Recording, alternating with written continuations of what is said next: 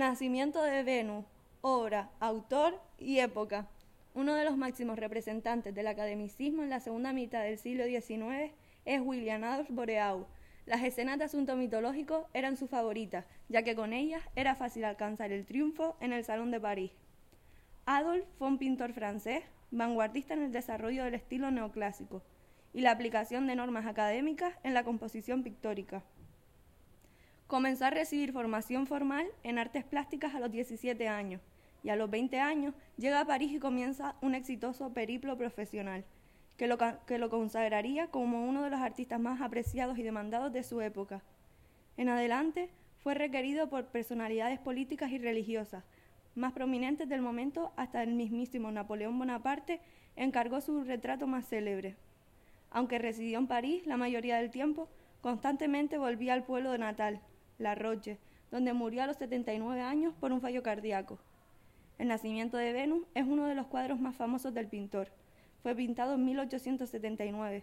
Su obra más representada, A Venus, la diosa de la belleza. Este cuadro tiene un tamaño de 300 centímetros por 218 centímetros, pintado al óleo, y se encuentra actualmente exhibido en el Museo Orsay en París.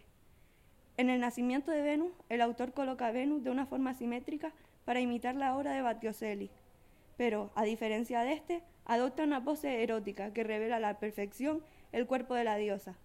La escena representada en el cuadro y la técnica que utiliza nos recuerda a las obras renacentistas, especialmente a Rafael y Leonardo. La influencia de Ingres y David también está presente en la producción del artista, ya que la diosa aparece en el cuadro despedazándose sin vergüenza ninguna su desnudez. Análisis mitológico. El nacimiento de Venus representa el culmen de la belleza del arte renacentista. Su protagonista, la diosa, es conocida como Venus en la mitología romana y Afrodita en la mitología griega. En ambos casos, ella es símbolo de amor, la belleza y la fertilidad. La fuente principal de esta obra reside en la metamorfosis. Y según la leyenda, Venus nacería de los genitales del dios Urano, cortados por su hijo Saturno, y luego arrojados al mar. De la espuma del mar nació Venus, y ésta, empujada por el soplo del viento del dios Céfiro, fue transportada sobre una concha hacia la isla de Chipre, lugar del que es patrona. Análisis técnico y compositivo. La técnica empleada es la pintura al óleo sobre lienzo. Dentro de la iconografía del arte, la concha marina sobre la que Venus se sostiene en el lienzo es un símbolo de fertilidad femenina.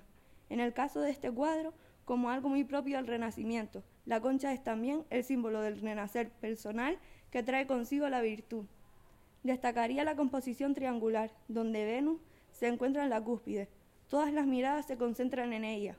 Venus, en todo su esplendor, tiene la piel blanca, pechos pequeños y abdomen y, abdomen caderas resaltados, y el cabello pelirrojo, canon de belleza femenino de la época, y que resalta la pasión y la fecundidad. Dos caballos de mar, medios humanos, tocan el bucio, la caracola, anunciando su nacimiento. Cada, cada uno de ellos emparejado, reforzando la idea del amor y el emparejamiento. Hay un delfín que puede simbolizar el renacer a través del amor, o el poder del amor también sobre los animales. Por encima de Venus aparecen numerosos cupidos, sus hijos, que expanden por la tierra y el cielo el poder infinito del amor.